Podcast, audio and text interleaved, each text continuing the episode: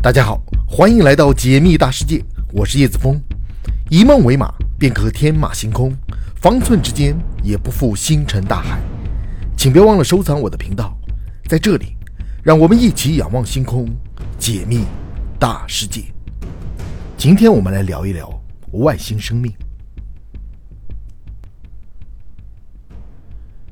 迄今为止，我们还没有发现任何外星人存在的确切证据。可能是其他星球的发展有点缓慢。既然没有外星人，会不会有外星植物呢？生物包括动物和植物以及微生物，所以植物也是生命的主要形态之一。它不仅具备新陈代谢的特征，还有根茎、叶、花、果实和种子六大组成器官。雌蕊会发育出果实，果实中包含种子，植物就通过种子来繁衍后代。不同地区的植物有着不同的特性。以此在自然界中获得生生不息的存在。假如在一颗星球上发现了大量植物，那么离这颗星球诞生外星人也就不远了。植物是进化到一定程度后的产物，有植物就说明该星球已经平稳发展了相当长一段时间，完全满足生物生存的条件，诞生出智慧生命只是时间的问题罢了。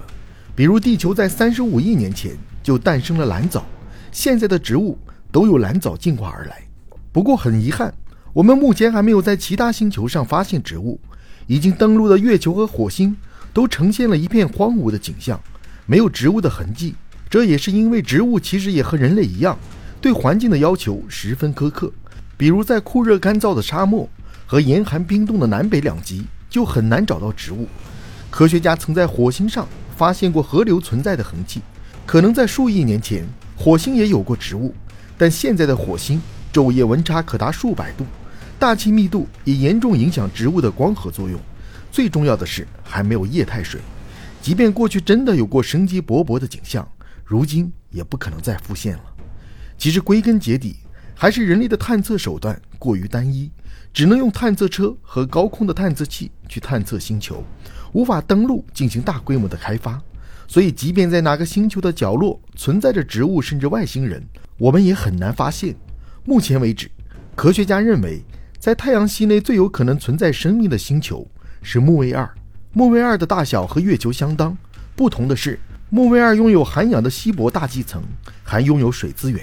由于距离太阳较远，所以木卫二的地表温度在零下一百六十三摄氏度左右，这就导致它的表面被厚厚的冰层覆盖，加上一道道纵横交错的纹路，木卫二看起来就像一件精美的艺术品。科学家认为。在它精美的外表下，隐藏着一个巨大的冰下海洋世界。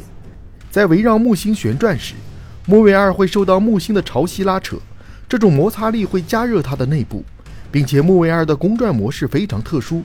木卫一和木卫二以及木卫三的公转周期恰好是一比二比四，达到了轨道共振。当它们的相对位置不断变化时，就会在引力的影响下，使木卫二的地下水反复运动。动能转化为热能，足以让冰层下的水保持液体状态。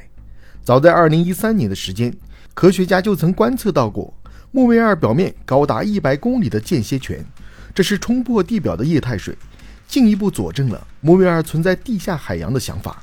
地球上的格陵兰岛和木卫二十分相像，科学家发现格陵兰岛早在37亿年前就有了微生物的痕迹，所以假如木卫二上存在生命，大概率可能是一群肉眼看不到的微生物，也有人认为，木卫二上可能已经进化出了复杂的生命形态。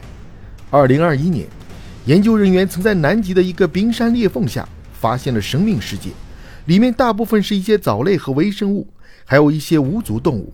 这里没有氧气，也没有阳光，但生命依然能够顽强地生存，并形成了独特的生命系统。这也不得不让人猜测，或许在木卫二的地下海洋中。也有着类似生命奇迹的存在。